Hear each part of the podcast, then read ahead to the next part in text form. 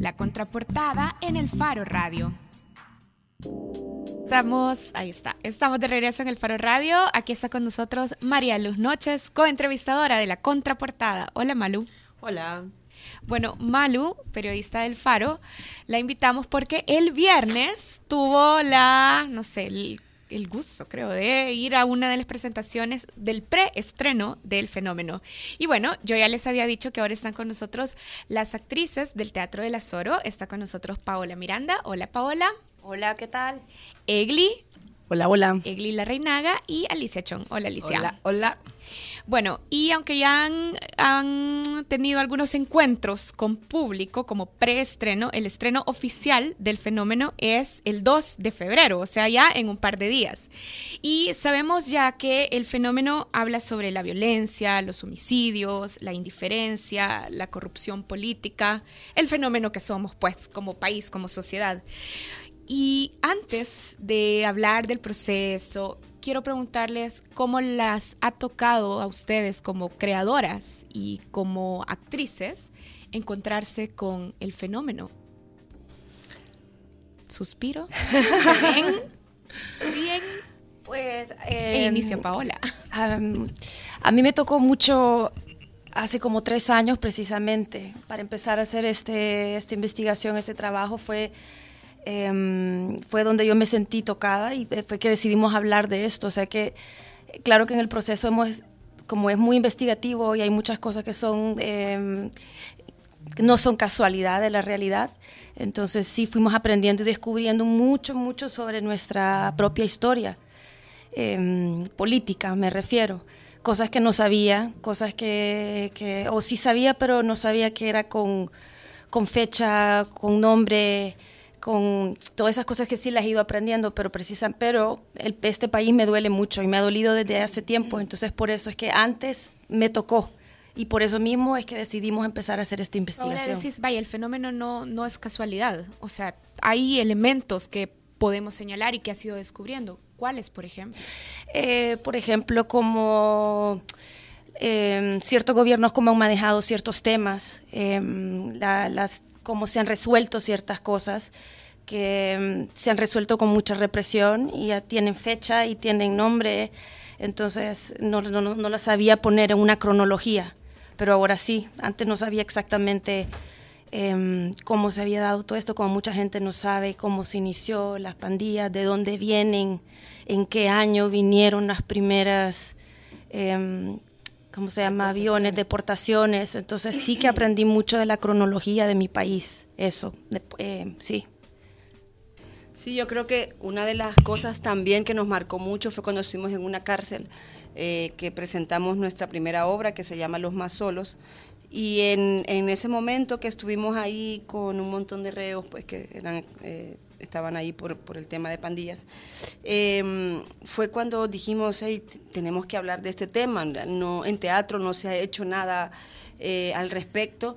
Incluso México ha hecho, sabemos de obras de teatro que, que, hablan sobre el tema de, de, violencia y de pandillas en El Salvador y aquí en teatro no. Entonces esa fue como una necesidad también de de grupal y luego de, para nosotras y para mí en lo personal entender un poco de dónde venía, entender dónde había como un origen. En todo, hay, hay muchas pandillas en el mundo, eh, en todos los países siempre ha existido gangs y todas estas cosas, pero ¿por qué hemos llegado a tanto odio? ¿Por qué hemos llegado a, estar como estamos? Em, ¿Por qué somos violentos? ¿De dónde viene esa violencia? ¿Por qué no sabemos resolver nuestros problemas que no sea punta de balazo en nuestra historia como país y como sociedad? Entonces todas esas preguntas empezaron a rondar y antes de empezar a ver un texto o un guion o lo que sea, fue nosotras que queríamos contar con esta obra. ¿Por qué queremos hablar de este tema? Eso fue como de las cosas que más nos planteamos. Yo quería preguntarle sobre la construcción del guion, precisamente. Eh, ¿Cómo es que esto se convierte ya en un texto que es posible llevarlo a escena? Porque, bueno, el viernes mencionaban que hubo distintas personas involucradas. Mencionaron, bueno, Luis Felpeto, que es el director de Azoro, junto con Egli. Mencionaron a Carlos Martínez y a Cristian Villalta. Pero cuéntenos, o sea, tenían como, ok, esta necesidad como grupo de contar de ponerle fecha, nombre a algunas cosas, como comentaba Paola, pero ya para construir el texto y llevarlo a escena, ese proceso me quisiera que me explicaran. Bueno, con Carlos Martínez ya habíamos coqueteado un poco, por así decirlo. Nosotras hicimos nuestra primera obra, Los, Más, solos, basada en una crónica del Faro y en una crónica que él escribió. Entonces ahí hubo como un primer acercamiento.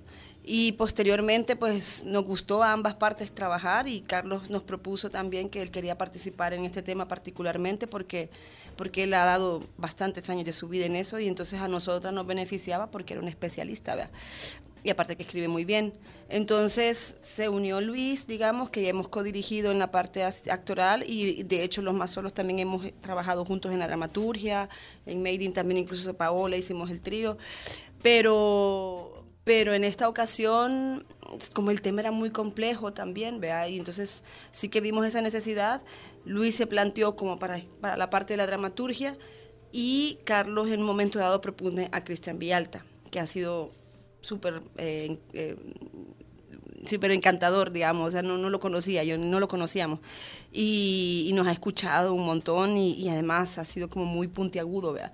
Entonces ahí fue que se hizo ya la trilogía de, de ellos tres y digamos en mi parte yo hacía un nexo, yo iba bastante de reuniones de dramaturgia, yo hacía un nexo entre la compañía y entre lo que nosotras queríamos decir como actrices, como mujeres también, ¿verdad? Porque hubieron también ciertos, no desencuentros, pero sí puntos de vista que se notaba que teníamos unos intereses distintos.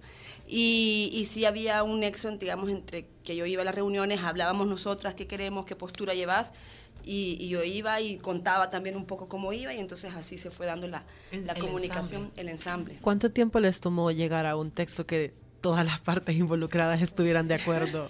bueno, eso te estoy diciendo, vaya, desde la idea original son dos, dos años y medio, más de dos años y medio, desde la idea, desde el principio. Luego en la dramaturgia creo que van dos años, ¿verdad? Sí, por ahí. Dos años y el final de la obra lo hemos tenido hace como un mes. Así que hasta el último, día, hasta el último día del preestreno. Hasta el último día del Escribimos la escena final, creo. O sea. La cosa es que con el Teatro de las Oro también eh, no es que eh, comencemos, las obras nunca comienzan con un, un texto de principio a final. Siempre las obras se van construyendo a medida... Es un proceso lineal de creación. No es un proceso lineal, sí. Yo tengo una pregunta y es, como hay dos periodistas en la creación del texto, esto se nota en la obra en el sentido que la gente, o sea, que no sea un, texto clásico o, muy formal de las maneras del teatro o cómo han eh, lidiado con eso, porque digamos, eh, pues sí, los periodistas escribimos en una, en una línea cronológica, en, en, hechos, en cosas a veces bien detallado, depende del estilo de cada uno, y no sé cómo eso se adapta o cómo lo han adaptado al teatro. Pues en primer lugar, bueno, está Luis también, un poco, que, que él está, forma parte de la dramaturgia, él es teatrero. Y luego también ha habido mucha comunicación y hay muchas escenas que también han vendido desde nuestro lado. O sea, ellos nos, daban, nos marcaban a veces como una línea y nosotras también en escena terminábamos de cerrarlo. En, otras fueron, eh, en algo otros momentos fueron escenas ya escritas con diálogos, en otros fuimos nosotras las que propusimos, eh, la que lo propusimos desde nuestra parte. Y entonces ahí se fue. De improvisaciones. A partir de improvisaciones, a partir de que nosotros ya tenemos como una forma, digamos, de, de, todas nuestras obras que hemos ido, eh, haciendo, y hay una parte como de investigación, de trabajo de campo, de entrevistas, que, que, sí tienen una línea como más periodística, aunque no somos periodistas, pero sí hemos estado, estuvimos yendo a patrullar con policías, estuvimos entrevistando a policías de nuestra parte, estuvimos yendo a la asamblea, eh, nos hicimos eh, pasar y nos infiltramos. eh, y ¿Cómo? a ver, ¿se infiltraron en la asamblea haciéndose pasar por o cómo fue? ¿Lo decimos o no lo decimos? Yo soy periodista. Yo soy periodista también. ya. Hicimos carnets, pedimos permiso a Red, nosotras pedimos permiso para ocupar su logo y pues hicimos unos carnets. Nos sentíamos un poco los ángeles de Charlie. Parte del proceso de creación. Claro que se notó, yo creo que todos notaron. Sí, y cuando ya entrevistábamos a algunos políticos les decíamos que estábamos haciendo una obra de teatro. Sí, que queríamos eso. Solo una última pregunta. Bueno, ya mencionaron todo el trabajo de campo, cómo estuvieron hasta el último momento antes del preestreno luchando por el guion y lo que todos estuvieron de acuerdo. ¿Se sienten satisfechas con el resultado? Sin Sí. spoiler, digamos, para la gente que no la ha visto. Sí, estamos muy contentas, mm, estamos contentas con lo que la gente nos ha dicho. El preestreno nos confirmó muchas cosas de por qué hacemos esta obra y por qué la queremos hacer. Porque ¿Qué cosas, Seglico? ¿Y cómo se te confirmaron? Me imagino por la reacción de la audiencia, decís. Sí, por la audiencia, por Ajá. quienes eran, que eran 25 policías que tienen alto mando eh, em, que llevó la Fundación TESAC, eh, tres jóvenes de tres comunidades diferentes, eh, algunos expandilleros que estaban trabajando ya con jóvenes, y fue casi que eran los personajes de nuestra obra. Entonces llegaron y el conversatorio que hubo después, la escucha, cómo los jóvenes se expresaron de la obra, cómo los jóvenes también sienten catarsis, decir, ay, se puede hablar de esto. Los policías también, ta- aunque ellos fueron críticos también consigo mismos, pero también se sintieron tocados y luego se armó un diálogo en el que hablaron, en el que nos escuchamos. Y para mí eso confirmó que es necesario ponerlo sobre la mesa y que se ha, se ha puesto mucho desde el periodismo y todo, pero desde el teatro, que tiene otro poder y que tiene otra, otra conciliación, eh, se me confirma que sí, que, que- que- era necesario. Dos preguntas. Y una es la- es súper fácil, así es que se la voy a hacer. Las dos se las voy a hacer a Alicia, pero una va a ser muy fácil. ¿Cómo ha sido desde su experiencia como, como mujeres y como actrices contar un fenómeno que tradicionalmente se cuenta solo desde las voces La perspectiva de los de los, ajá, desde los voces y la perspectiva de los hombres? Bueno, cuando eh, lo que estábamos hablando con las compañeras, cuando vos te imaginas un político, te imaginas a un hombre, o te- no te Y- imaginas a pero una también mujer. cuando te imaginas un pandillero, te también, imaginas a un te hombre, imaginas cuando te un imaginas a hombre. un policía, te imaginas a un hombre, que son realmente los, los protagonistas de la mayoría de las decisiones y de las acciones que tenemos como país. Dentro de esto también están diferentes tipos de escenas y diferentes ritmos y formas que también hablamos de a través de los hombres también de lo que pensamos las mujeres a través de ellos, ¿verdad? Y no ha sido sencillo, no ha sido fácil descubrir también la masculinidad, porque no solamente es lo que se dice con el texto, E sino interpretar hombres interpretar a hombres sin burlarse, sin Sí, o sea, eh, yo creo que también, como dice la Alicia, eh, cuando cierro los ojos y pienso en, en este fenómeno, se me viene más un rostro masculino, desgraciadamente. Y por otro lado, yo no sé, yo no como mujer no quiero verme reflejada, aunque sí formamos parte toda, eh, de todos y de, de este, de este problema. Pero, pero sí fue una pregunta que nos han hecho. eh, hacemos roles, en este caso, pues quien llevan el protagonismo son los hombres y, y lo tuvimos que hacer desde ahí pasa por nuestro filtro porque somos tres mujeres y, y también pasa por nuestro filtro la mirada y el enfoque que le hemos dado a este tema, vea, y desde dónde lo queremos eh, tocar. Y lo otro que queremos también decir es que también hemos estado muy acompañadas por mujeres y por hombres de diferentes profesiones, de audiovisuales, músicos, personas que nos han ayudado en danza con, con parte corporal, alguien que nos ha enseñado, por ejemplo, defensas personales, eh, músicos que nos han, en nuestro músico, por ejemplo, Fernando González Vides, que ha estado acompañándolo durante un año, que él es la, eh, la parte sonora de la obra, ¿verdad? Ahora en el escenario no solamente estamos tres mujeres, también tenemos la compañía de, de un, de un hombre, de un músico, que ha sido muy bonito también trabajar con él. Bien, y la pregunta final, la pregunta fácil. Bueno, depende si, si recuerdan todas las fechas. Quienes eh, ya están haciendo planes y quieren ir a ver el fenómeno, ex- estrena el 2. Ajá, pero ¿dónde son las funciones? Los datos generales, pues. Precios, dónde se compran las entradas. Estamos las dos primeras semanas de febrero en el Teatro Nacional, viernes, sábado y domingo. Los viernes 2 y viernes 9 es a las 6 de la tarde. El sábado y el domingo 3 y 4 y el sábado y domingo 10 y 11 estamos a las 5 de la tarde. Lo más chivo también que puedes llevar como espectador es que hemos hablado con varias gente. Por ejemplo, ya están listos eh, Mactu Café, por si alguien quiere tomarse un café antes de ver la obra. Está también la muestra, hay una muestra de fotográfica internacional en el Teatro Nacional. Y luego también tenemos un equipo de, que nos ha proporcionado la alcaldía de 10 personas para que pueda la gente caminar con ellos y conocer las plazas. Y luego también hem- hemos hablado con la Dalia, con el, con el restaurante La Dalia, por si después con de la obra quiere bajar un poco la presión y, y tomar algo. Bien. Igual nos pueden buscar en el Teatro del Azoro Es porque vienen unas funciones a finales de febrero también en la Casa Tomada y ahí vamos a estar eh, poniendo, perdón, en el, Facebook. Facebook. Ahí vamos a estar poniendo las siguientes funciones que vienen. Perfecto. Y las entradas en la taquilla del Teatro Nacional. Las entradas, lo recomendable, por lo menos para este viernes, es que si lleguen con tiempo y además si van a ver, si van a ver estas opciones, pues, ir a darse una vuelta por el centro, que, que si no las has ido a ver, está hay que, cosas que ver. Y eh, también está en la tienda del Faro que nos ha ofrecido pues esa plataforma para que la gente la pueda comprar en línea. Eh, nosotras hemos posteado varias veces eh, también el link, pero si se meten a la tienda del Faro, pues ahí pueden comprar las entradas del fenómeno para cualquiera de las presentaciones. Y estará la taquilla dos horas abiertas antes. Bueno, entonces hagan planes, no dejen de verla, aprovechen que tienen casi todo el mes para verla.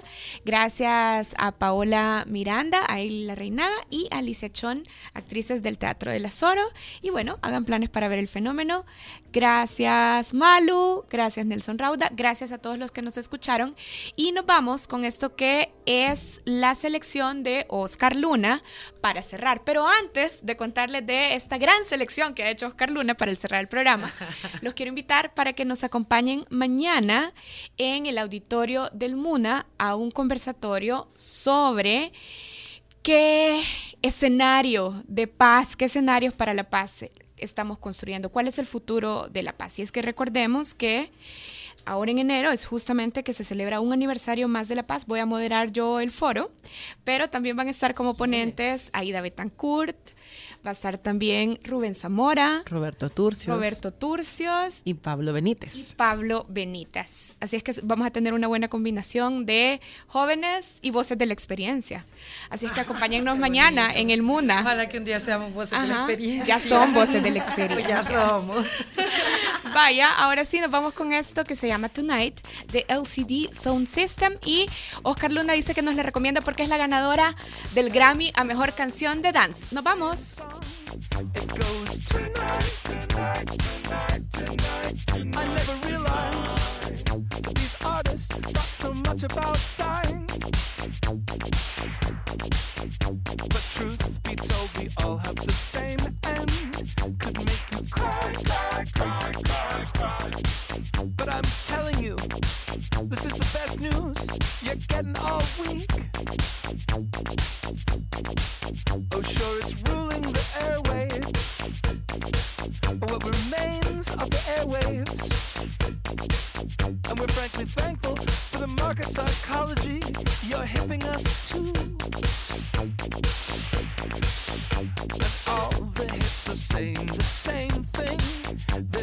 tonight, tonight, tonight, tonight. Man, life is finite. But shit, it feels like forever. It feels like forever.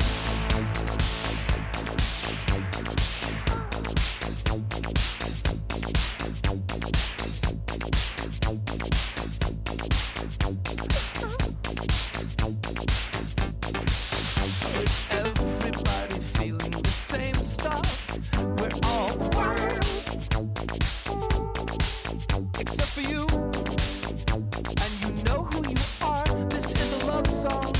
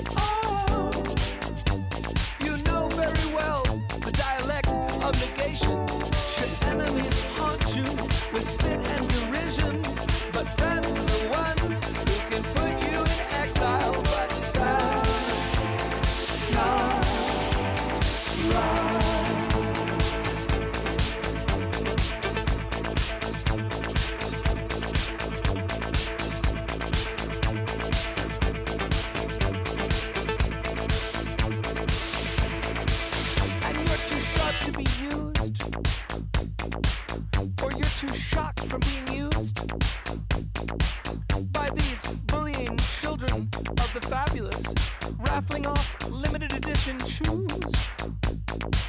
And what's it you do again? Oh, I'm a reminder. The hobbled veteran of the disc shop Inquisition, set to parry the cocksure mem's stick filth with my own late era middle-aged rambling. Every love favors the same things. It's all touch me, touch me, touch me, touch me, touch me. We may be we realize what it is we need before we die.